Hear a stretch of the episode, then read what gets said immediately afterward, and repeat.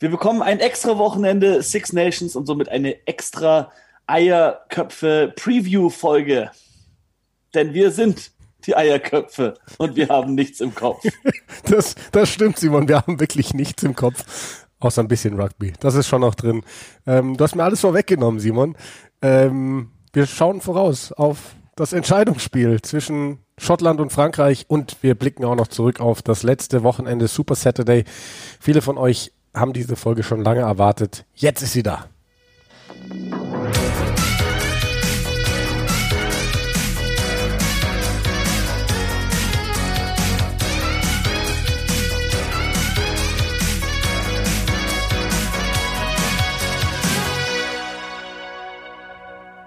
Miscusi, Miscusi, Miscusi, Miscusi. Für was? Ja, den, den Einstieg natürlich. Ja, macht ja nichts. War etwas wild. Ähm, hat, äh, etwas, etwas noch von einer harten Arbeitswoche äh, ziemlich daneben, neben der Spur. Und dann war das noch mit dem Einstieg, weil wir es gerade wieder über äh, Zoom machen. Mit dem Bescheid geben gab es auch ein kleines Missverständnis. Deswegen habe ich völlig den Faden verloren, wusste was ich sagen wollte und habe hier alles weggenommen. Nein, entschuldigen müssen wir uns, glaube ich, eher dafür, dass diese Folge jetzt erst am Donnerstag rauskommt, denn wir haben wirklich viele Zuschriften bekommen von Leuten, die gesagt haben, wow, ähm, die Nachbetrachtung dieses Super Saturdays, die muss mindestens anderthalb Stunden lang werden. Ja, mindestens anderthalb Stunden schaffen wir nicht, einfach zeitlich. Und wir haben es auch tatsächlich vor heute, vor Donnerstag, überhaupt gar nicht geschafft, eine Folge aufzunehmen, weil wir beide beruflich einfach so viel zu tun haben, dass wir nicht zum Podcasten gekommen sind. Aber jetzt ähm, soll es funktionieren. Simon, das war ja, ein unfassbar geiles Wochenende. Ja, lass mal, bevor wir zum, ja, darüber okay. reden. Bei mir ist es ja ähm, einfach, weil eine, weil eine Arbeitskollegin von mir im Urlaub ist und deswegen viel mehr Arbeit anfällt für den Rest des Teams. Aber bei dir ist es ja eigentlich immer viel spannender, weil du ja hauptsächlich nur als, als Kommentator unterwegs bist und du hast ja ein paar neue Projekte am Laufen. Das interessiert wahrscheinlich auch den einen oder anderen Rugby-Fan zwar, der einfach dich gern äh, einfach auch hört. Ja, ähm, ich bin gerade ja rugby-technisch nicht unterwegs. Ich mache jetzt gerade dieser Tage U21 Europameisterschaft Fußball für RAN, also mit der Redaktion wieder, für die wir auch die Rugby WM und die letzten Six Nations übertragen haben. Ich werde da heute Abend noch das Spiel Kroatien gegen Portugal kommentieren bei ran.de. Und ähm, ja, ist, ist auch ganz nett, mal ein bisschen Fußball zu machen. Gerade so die Rising Stars von morgen da zu sehen. Und äh, bin auch sonst viel unterwegs, wie immer, mit, mit Basketball und Eishockey, wie immer. Ich muss ehrlich sagen, ich habe Fußball früher viel verfolgt, aber ich fand U21 im Fußball nie so spannend wie zum Beispiel im Rugby. Ich finde, im Rugby kann man viel klarer so die Transition sehen. U21, was jetzt ist, in ein paar Jahren ist es ungefähr die Nationalmannschaft. Aber jetzt habe ich letzte oder vorletzte Woche hat, glaube ich, sogar RAN auf, auf, auf Twitter irgendwie gepostet, so die U21 von vor ein paar Jahren. Und es war halt einfach wirklich die, die Mannschaft, die man kennt, mit Neuer, mit Özil, mit äh, allen, die da so dazugehören. Und das fand ich dann schon cool zu sehen, dass es scheinbar doch im Fußball, und ich finde immer, weil das so viel ist, die Massen, äh, dass es im Fußball immer ein bisschen ähm, nicht so ins Gewicht fällt, die U21, aber eigentlich sind es natürlich schon die Stars der Zukunft. Ja, es, das ist immer so ein bisschen unterschiedlich im Fußball. Da hast du mal so goldene Generationen, eben was du gerade angesprochen hast, da gab es mal diese Generation rund um Neuer und Co., die da alle zusammen schon in der U21 gespielt haben und dann ja auch A-Weltmeister quasi geworden sind. Ich glaube, das liegt beim Rugby einfach daran, dass der Spielerpool im internationalen Rugby einfach nicht annähernd so groß ist wie der Spielerpool im Fußball. Und wenn du auf Juniorenlevel im Rugby so gut bist, dass du in einer Landesauswahl spielst, dann hast du sehr, sehr gute Chancen, einfach auch weil du ganz anders gefördert wirst als andere Nachwuchsspieler, dann am Ende Profi zu werden. Was ich mir auch noch gut vorstellen kann, ist in, in Fußball zum Beispiel, man sieht ja immer wieder, dass 16-, 17-Jährige schon für Bundesliga-Teams spielen und dann wahrscheinlich auch viel früher den Schritt zur Nationalmannschaft schaffen. Ähm, und beim Rugby einfach, weil die körperlichen Voraussetzungen, wenn Leute noch nicht ausgewachsen sind, dann kannst du die nicht ganz oben reinschmeißen. Du lässt deswegen Spieler immer erst, bis sie alt genug sind, eigentlich in den U-Mannschaften spielen. Und ich glaube, das ist noch ein Unterschied dazwischen. Ja, oder gar nicht mal in den U-Mannschaften beim Rugby, sondern die müssen sich ja dann auch eben, eben wegen dieser Physis dran gewöhnen. Und da gibt's ja dann eben diese ganzen Wettbewerbe, wie den äh, Premiership Cup gibt's ja, glaube ich, noch, wo dann eher so zweite Mannschaften spielen. Also es sind ja dann, da spielen dann trotzdem die Exeter Chiefs, die heißen dann oft A-Mannschaft oder sowas. Aber äh, natürlich ist das der Unterschied, dass du, also beim Rugby einen 16-, 17-Jährigen kannst du nicht. Also das müsste ja ein physisches Naturtalent vom anderen Stern sein, dass du jemanden in dem Alter schon bei, bei den Herren, sage ich jetzt mal, reinschmeißen könntest. Das wird einfach nicht gehen. Billy Vunipola jetzt mit 8 da reinschmeißen können. Wahrscheinlich. Oder Nemani Nadolo mit zwei. Oder Anton Segner. Oder Anton Segner. Ja, Anton ist ja, Anton ist ja wirklich ein, ein Phänomen, muss man mal sagen. Also mit 19 Jahren auf dem Level zu spielen, das können viele einfach nicht, weil sie nee. physisch nicht so weit sind und er ist es. So. Alter, du hättest mich mal mit 19 sehen sollen. Du hast mich mit 19 gesehen. Ich habe letztens Fotos von meinem 18. Geburtstag gesehen, also hätte ich mich da auf ein Rugbyfeld ge gestellt, wäre ich nach dem ersten Tackle, glaube ich, kaputt gewesen. Ja, ist schon locker 25 Kilo weniger gewogen als jetzt. Ja, so, ähm, jetzt haben wir aber lang genug äh, hier irgendwie in Umweg genommen. Ja, wir, wir machen jetzt mal Six Nations, Super Saturday. Ähm, Italien, Irland, glaube ich, können wir. Stopp. Italien, stopp. Schottland. Äh, jetzt jetzt habe ich hier die Six Nations Seite offen. Und die ärgert mich, weil da ist nämlich der dritte Spieltag angezeigt, weil das ist ja der Spieltag, von dem Frankreich-Schottland nachgeholt wird. Ähm, Schottland, Italien, ich glaube, das kann man relativ schnell abhaken. Italien mit Six Nations zum Vergessen. Eine junge Mannschaft mit Talent, die aber nicht so wirklich Anführer hat, die momentan ziemlich lost ist. Ich bleibe trotzdem weiter positiv gestimmt für die Zukunft, weil diese Spieler eben so jung sind und durch diese Erfahrung fast nur lernen können. Aber es waren trotzdem sehr, sehr enttäuschende Six Nations.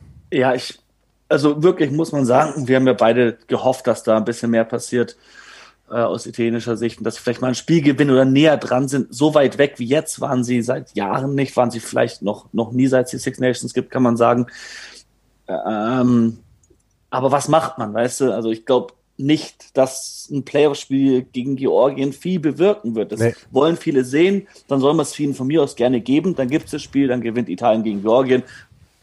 Trotzdem wird es nicht mehr, nicht, nicht, nicht, nicht besser für, für Italien oben aussehen. Was sie brauchen, meiner Meinung nach, sind einfach mehr Spiele mit Gegennationen, die genau auf ihrem Niveau sind. Dazu gehört Georgien, auch wenn ich Georgien ein bisschen unter Italien sehe, aber auch die USA, die pazifischen Inseln, äh, ob es jetzt Fiji, Samoa, Tonga ist, ähm, Japan gehört auf jeden Fall dazu, zu diesen Mannschaften, gegen die Italien wirklich sp mehr spielen muss, um zu sehen, wo genau sind wir, mal ein Spiel verlieren, mal ein Spiel gewinnen, woran liegt, um sich Stück für Stück zu verbessern. Weil wie willst du dich verbessern, wenn du jedes Spiel 40, 50 Punkte Absolut. bekommst? Da kannst du es ja nicht sehen. Ja, das, das Problem ist da natürlich momentan wirklich Corona, weil du kannst gerade keine, keine Liga oder keinen Wettbewerb einführen mit, mit verschiedenen Nationen von verschiedenen Kontinenten. Das geht einfach nicht. Ähm, ja, die Schotten, die haben auf der anderen Seite das Ding wirklich mal eiskalt runtergespielt. Die haben acht Versuche gelegt, glaube ich, am Ende des Tages. Das hat Spaß gemacht. Ähm, Stuart Hawk hat in meinen Augen gezeigt, dass er auf dem Level kein Verbinder ist. Ähm, das war für ihn sicherlich ganz netter zu spielen. Da hatte ich mir echt mehr erwartet, dass der die Italiener das ein oder andere Mal richtig auseinander nimmt, als sie dann gewechselt hatten und Hock zurück auf Schluss gegangen ist, hat man gesehen, der braucht einfach Anlauf, der braucht Platz. Und ähm, ja, wenn äh, als Notverlösung vielleicht mal hinten raus, letzten zehn Minuten kann er das spielen, aber Stuart Ocker auf 10, auf dem Level brauche ich nicht. Der muss auf 15 spielen. Ja, stimme ich dazu. Über Schottland können wir wahrscheinlich, würde ich vorschlagen, gleich mehr reden, wenn wir über das nächste Wochenende reden, so, weil so über die Performance, über die Performance gegen Italien muss man, glaube ich, nicht zu viel sagen. Ja, dann kommen wir zum Spiel Irland gegen England, Simon. Ähm, oh, nee, können wir das auch überspringen. ja, du, ich, ich, ich kenne ja deine Meinung zum Spiel und zwar hast du gesagt, ja, England war nicht wirklich gut, aber die Iren waren einfach wahnsinnig stark, ne? Ja, das, so habe ich es genau gesehen. Und es ist immer einfach auf den Engländern rumzuhacken, aber an dem Tag hätten nicht viele Mannschaften in Dublin gewonnen. Ja. Ähm, das war einfach mal wieder die alten Iren, ein paar individuell klasse Spieler, Furlong, was ist, was mit dem in dieser Saison schon wieder los ist, seit er zurückgekommen ist von seiner Verletzung. Tyke Byrne, zweite, dritte Reihe Hybrid, der alles in Grund und Boden spielt. Hand ein geiles Spiel auf 13. Wir haben noch letzte Woche drüber gesprochen, dass er als 12 so brillant war, jetzt auf 13 muss. Ey, für mich ist der gesetzt auf der Lions Tour. Und äh, wenn der so weitermacht, dann auch als Starter. Ähm, dann super gefährlich in, in dem Back Three für mich ist es eine Mannschaft, die nächstes Jahr das Ding locker wiederholen kann, die Six Nations. Es erinnert mich so krass an, äh, an, an Wales 2018, 2019, 2018. Nicht so, nicht so auffällig gewesen. Niemand mit ihnen gerechnet und im nächsten Jahr waren sie halt einfach da. Die letzten Puzzleteile haben sie eingefügt und haben den Grand Slam geholt. Italien für, äh, Irland für mich gerade auf einem sehr, sehr guten Weg dahin. Ja, auf jeden Fall super stark. Ähm, ich muss trotzdem sagen, ähm, wenn du sagst, das war so ein bisschen das alte Irland, war ich schon schockiert. Also ich habe es auch so gesehen, Irland war an diesem Tag bombastisch stark und da hätten wenige Mannschaften gewonnen. Aber ich finde, wir haben auch wieder das alte England gesehen und zwar das gar nicht mal so weit weg alte England, sondern das England, das wir bei den ganzen Six Nations gesehen haben, außer in diesem Frankreich-Spiel. Da waren sie auf einmal wieder da. Da haben sie mega gut gespielt, haben ihre Hintermannschaft eingesetzt und jetzt ähm, nichts zu sehen. Also die Hintermannschaft hat keine Bälle gesehen. Es war unkreativ. Sie, es, es war einfach nicht gut, was sie da gemacht haben. Ich will da niemandem was unterstellen, aber es erinnert mich so krass an die WM. So vor dem Turnier hat England gewusst, Frankreich wird die Mannschaft sein, die es zu schlagen gilt. Und haben sich einen perfekten Gameplan gemacht, um Frankreich zu schlagen. So wie die in der ersten Hälfte gespielt haben, perfekt die Schwächen der Franzosen ausgenutzt, und das Ding gerockt, bis auf diesen frühen, kuriosen Versuch, aber der hat da einfach nicht mit dazugehört zu diesem englischen Plan. Aber das war ansonsten wirklich, wie sie gegen Neuseeland gespielt haben. Und in den anderen Spielen hat ihnen einfach der Plan gefehlt. Für mich haben sie sich da auf die falschen Dinge fokussiert vor dem Turnier und im Endeffekt. Also du meinst so ein bisschen, England hat darauf gebaut, die anderen Spiele werden sie schon irgendwie gewinnen ja. und dann voller Fokus auf Frankreich. Ja. Das ist mächtig in die Hose gegangen ist es ja und, und, und es zeigt halt auch einfach, dass das, was, was, was Eddie Jones immer, immer irgendwie leugnet, dass die englische Mannschaft traumatisiert ist von diesem WM-Finale. Für mich ist es ganz klar zu sehen und dass, die, dass da irgendwo frisches Blut rein muss.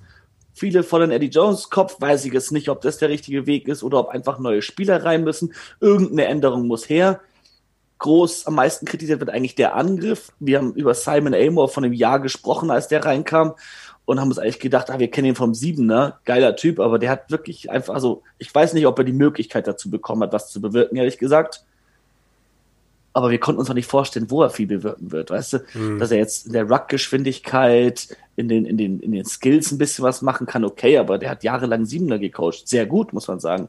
Aber wie soll der jetzt äh, einen Angriff in einem, in einem, in einem Six Nations Turnier leiten? Das hat sicher Eddie Jones nach wie vor gemacht. Ja, also ich, ich tue mir auch schwer damit, äh, Eddie Jones Kopf zu fordern, weil ich glaube, dass er eigentlich ein sehr, sehr guter Trainer ist. Dazu hat er zu viel einfach schon erreicht ja eben auch mit diesem WM-Finale.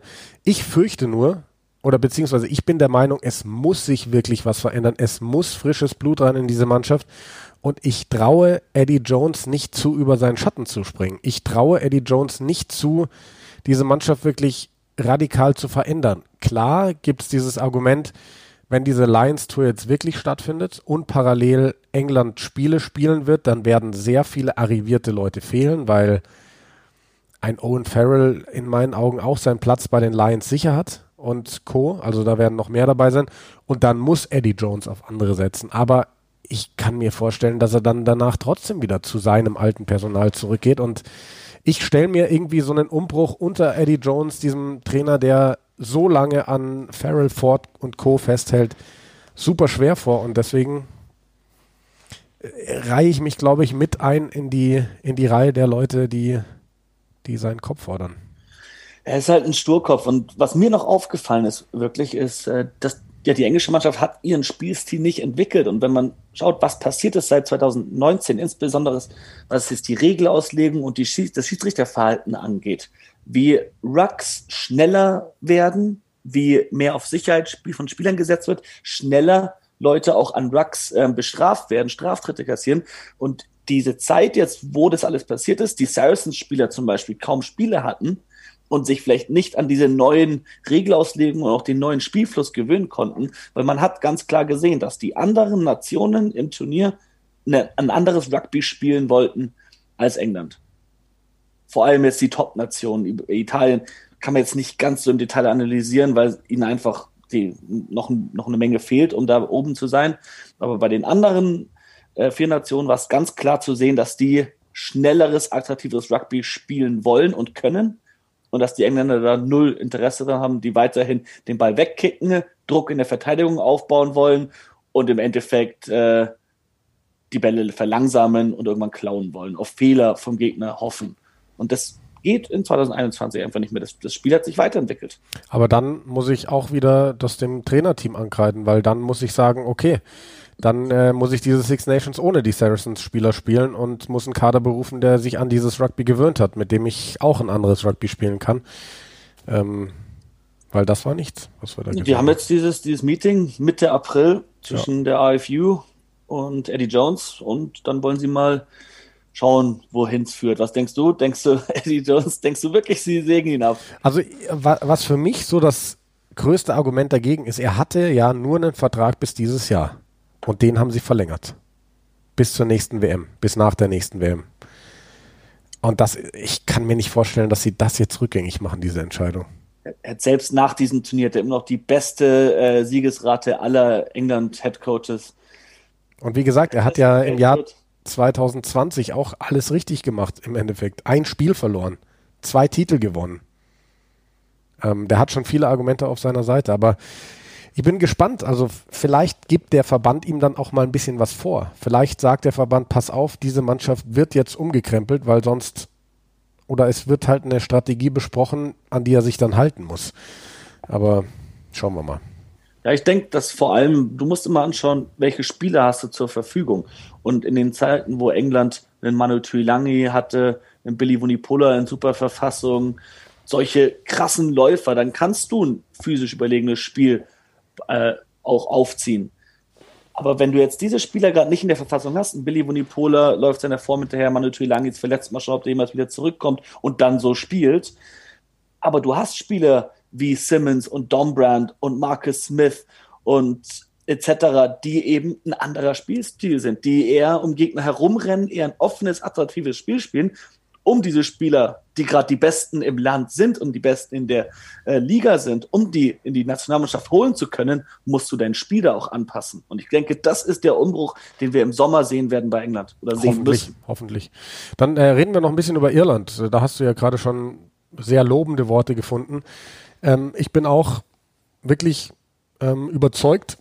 Ähm, Stander jetzt zwar weg, aber das war ja so diese Staffelstabübergabe, dass er auf der 6 gespielt hat, sein letztes Spiel, und ähm, Jack Conan auf der 8. Bei dem drücke ich wirklich die Daumen, dass er fit bleibt. Wenn dann noch ein Kalen Doris kommt auf der dritten Reihe, dann sind die da weiterhin gut besetzt. Sie haben jetzt während dieser Six Nations den Adam Baird auf der zweiten Reihe reingeschmissen. Das nächste große Talent neben James Ryan haben mit Henderson und Byrne zwei Spieler, die, boah, sind die gut. Also Byrne vor allem auf der 6 gefällt er mir fast noch besser als auf der zweiten Reihe, weil er ist wirklich ein Hybrid aus zweiter, dritter Reihe. Er ist der beste Balldieb, den Irland hat. Und ähm, so einen auf der 6 aufstellen zu können, das ist, das ist Wahnsinn.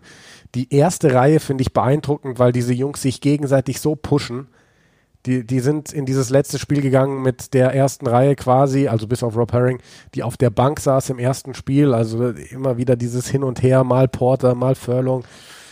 Und ähm, da, wir wissen ja, bei den Iren kommt einfach so viel Talent nach und ähm, auch, auch was die für Ausfälle im Turnier hatten. Gary Ringrose war raus.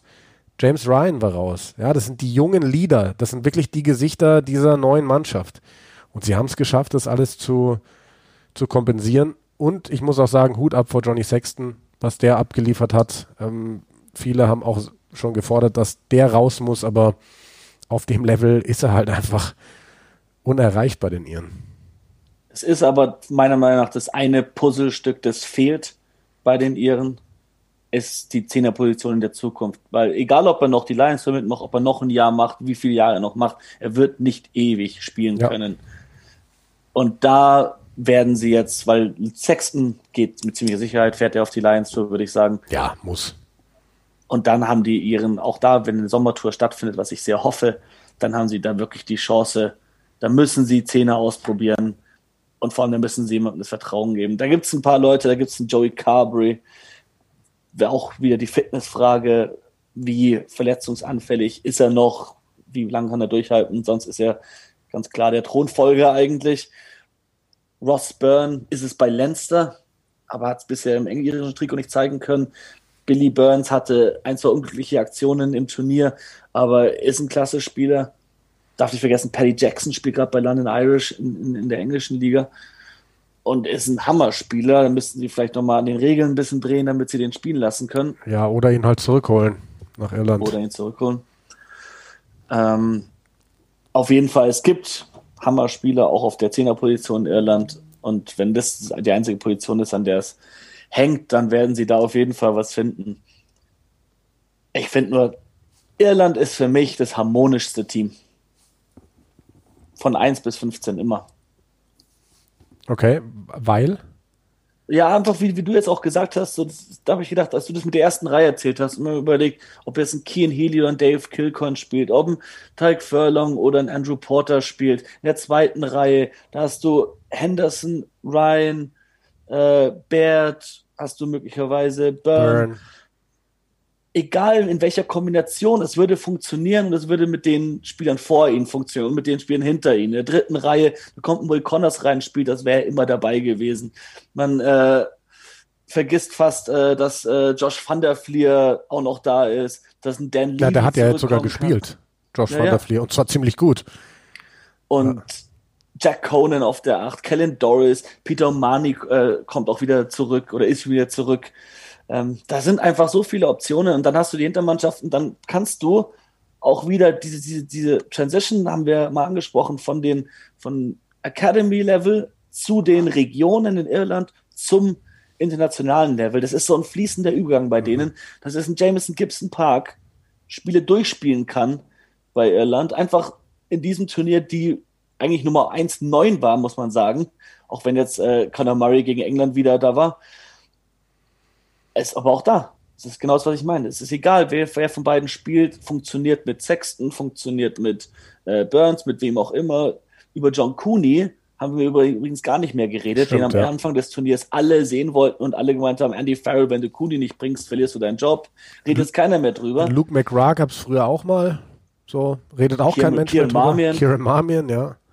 Also sie haben überall Tiefe und es gibt keinen keinen, keinen großen Abfall oder keinen, ho keinen hohen äh, Niveauverlust, wenn du da jemanden aus der zweiten, dritten Garde reinbringst, beziehungsweise es gibt keine zweite, dritte Garde, weil die alle so auf einem Level sind. Das gefällt mir bei Irland ausgesprochen gut. Einen Mann müssen wir vielleicht bei Irland noch erwähnen, Keith Earls. Unfassbar, was der spielt. Ähm, diese, diese Finishes von ihm, ein Versuch ist ja zurückgepfiffen worden, aber sensationell. Auch da fordern ja mittlerweile viele, ich glaube auch ähm, Danny Kerr im BBC-Podcast hat gesagt, für ihn ist der safe gesetzt auf der Lions Tour, wahrscheinlich sogar als Starter.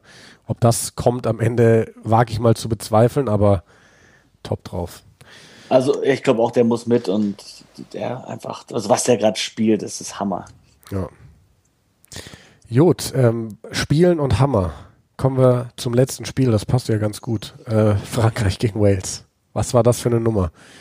Unsere Erinnerungen danach waren ein bisschen vernebelt. Wir haben es zusammen geschaut und ähm, haben vielleicht einen halben Schluck zu viel genommen. Und ähm, also ich glaube. Was, was, meinst du, deshalb hat es bis Donnerstag gedauert, bis wir die Folge machen können? Nein, daran lag es nicht.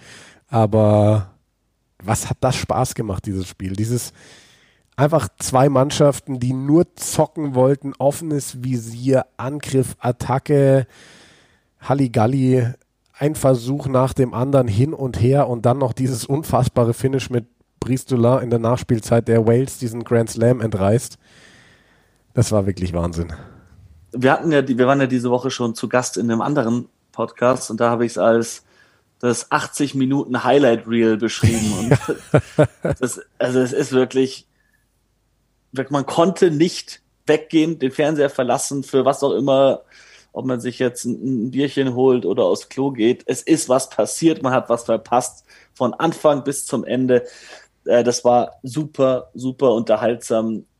Vor allem, wenn man als äh, in dem Fall unparteiische Partei da zuschauen konnte. ja. Was ja wirklich entspannt. Ich bin immer so unentspannt, wenn England spielt.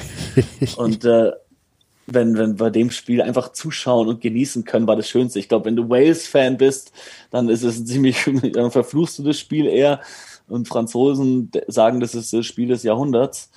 Irgendwo dazwischen ist es. Und äh, es hat mega viel Spaß, was anzuschauen. Kleiner Kritikpunkt. Für mich, ich, ich fand Wales das ganze Turnier über gut. Ich finde, das Spiel sind sie komplett falsch angegangen. Zu äh, offen meinst du? Zu wenig so kontrolliert? Ja, voll an, an das französische Spiel. Sie haben sich aufs französische Spiel eingelassen, ne? Ja. Und sie haben das auch gut gemacht, waren lange vorne, hätten es wahrscheinlich am Ende gewinnen sollen. Aber sie haben halt irgendwie und hätte Wales natürlich den Offensivbonuspunkt geholt und den Defensivbonuspunkt, zwei Punkte, dann wären sie unerreichbar gewesen. Das hast du natürlich auch noch im Kopf. Wenn Frankreich viele Punkte macht, ja. dann überlegst du, ob ich jetzt auch vier Versuche lege, knapp verliere und am Ende den, den, den, äh, den Turniersieg mitnehmen wenigstens. Den holen sich vielleicht oder bekommen sie vielleicht immer noch. Darüber werden wir gleich noch reden. Aber ich denke, aus, aus Sicht von Wales, besseres Game Management von beiden Seiten waren da echt einfache Versuche, so, so Pick and Goes alleine vor der Linie. Ein Mann, der alleine einfach über die Linie hechtet. Das siehst du auf dem Niveau selten. Die Mannschaften haben ganz klar den Fokus auf Angriff gelegt. Und äh, ich kann mir vorstellen, dass äh, ja die Schotten, wenn sie sich das ansehen, da eine andere Taktik gegen Frankreich fahren werden, weil im Endeffekt die Franzosen sind gerade vielleicht bis auf Neuseeland die beste Nation, was Angriff angeht. Absolut. Dann lass uns doch über die Franzosen reden, die morgen Abend diesen alles entscheidenden Test spielen gegen Schottland zu Hause in Paris. Die Franzosen, das ist die Ausgangslage, müssen mit Bonuspunkt gewinnen, mit Offensiven und dazu mit plus 21 mindestens. Ähm, ob sie das schaffen können, darüber reden wir gleich. Jetzt schauen wir uns erstmal die Aufstellung an der Franzosen. Die müssen ja ein bisschen umstellen. Auf der zweiten Reihe ist jetzt Paul Willemse raus. Nach seiner roten Karte ist er gesperrt worden. Dafür Bernard Leroux zurück. Das ist, glaube ich, ganz, ganz, ganz wichtig für diese Fran französische Mannschaft. Und er spielt jetzt an der Seite von Swan Rebadj oder Rebadji, ich weiß nicht, wie man den ausspricht, der, glaube ich, letztes Mal sein Debüt gegeben hat, jetzt äh, von Anfang an ran darf. Ähm, ist ein großes Talent, wie er sich schlägt, wenn wir dann sehen. Entermac kommt wieder rein für Jalibert, wo ja auch viele gesagt haben, hey, Jalibert hätten sie nie gedacht, dass sie das mal denken, dass sie mal sagen, hm, Entermark braucht es fast gar nicht. Aber ich glaube, da ist kein großer Qualitätsverlust da. Und dann stellen sie Ficou auf Außen, Vincent kommt rein auf Innen. Ähm, da bin ich mal gespannt, wie das aussieht. Es ist eine super Hintermannschaft, aber ich glaube, Ficou auf Außen, der hatte so einen großen Einfluss auf das Defensivspiel der Mannschaft. Bin mal gespannt, wie da die Stabilität dann aussieht bei den Franzosen. Das verstehe ich auch gar nicht, muss ich ehrlich sagen. Du hast einen Teddy Thomas auf der Bank und Fikur der, die hatte, glaube ich, alle Spiele der Six Nations auf 12 gespielt. Oder 13, also auf, auf Innen auf jeden Fall. Bevor Wakatawa zurückkam, hat er, glaube ich, auch mal 13 gespielt. Korrigiere mich, falls ich da falsch liege. Ja, ich glaube auch, ja. Ähm, auf jeden Fall brauchst du den klar in der Mitte. Wenn du, du hast einen super Außen in Teddy Thomas und dann, dann spielt den Fiku in der Mitte, so geil wie der zurzeit spielt, aber eigentlich fällt es mir schwer, den Franzosen irgendwas. Ja, vielleicht, also wenn ich mir die, die, die schottische Aufstellung anschaue, vielleicht haben die Franzosen auch, sag ich mal, gescoutet, dass, oder vielleicht sagen sie, dieses schottische Mittelfeld ist nicht so stark mit Chris Harris und Sam Johnson. Ist ja für mich immer so dieser Punkt, dass Schottland eine Position hat, auf der sie nicht so gut aufgestellt sind. Und das ist eben das Mittelfeld. Das sind die beiden Innen. So Cameron Redpass zum Start des Turniers hat ein mega Spiel gemacht, aber der war dann direkt verletzt. Und sie natürlich ist jetzt Fiku, jetzt muss ich nochmal ganz kurz gucken, er hat die 11, das heißt, eigentlich steht er auf der anderen Seite als Duan van der Merwe, aber das können sie ja auch im Spiel variieren, auf welcher Seite du stehst. Vielleicht wollen sie ihn als Verteidiger gegen Van der Merwe, weil er auch ein sehr großer Mann ist ähm, bei, bei hohen Kicks gegen Van der Merwe, weil er physisch verteidigen kann. Das wäre so die Idee, die ich habe. äh, bei dieser Aufstellung. Das kann natürlich sein. Obwohl ich glaube, dass Penot auch körperlich kein Problem hätte gegen Van der Merwe. Penot haben ähm, sie auch noch drin, ja. Darcy Graham spielt auf der anderen Seite bei Schottland, aber, aber ganz ehrlich, jetzt Frankreich muss dieses Spiel mit plus 21 und Bonuspunkt gewinnen. Können die sich wirklich an den Schotten orientieren mit ihrer, mit ihrer Aufstellung, das mit stimmt. ihrer Spielweise? Also ich, ich verstehe es ehrlich gesagt nicht ganz, aber wie gesagt, muss ich auch nicht. Werden wir dann schon sehen, wie sie dann, dann spielen, ob sich äh, Fiku dann im Endeffekt mehr auch einbringt, vielleicht als zusätzlicher erster Receiver ähm, in die Linie mit reinbringt oder halt eben hinten die, die Decoys läuft oder den, den Looper Wraparound, was auch immer. Also da haben sie ja viele Optionen. Winger sind ja lange nicht mehr nur die Außenspieler, die nicht genutzt werden, sondern nur Versuche legen. Ja, ähm,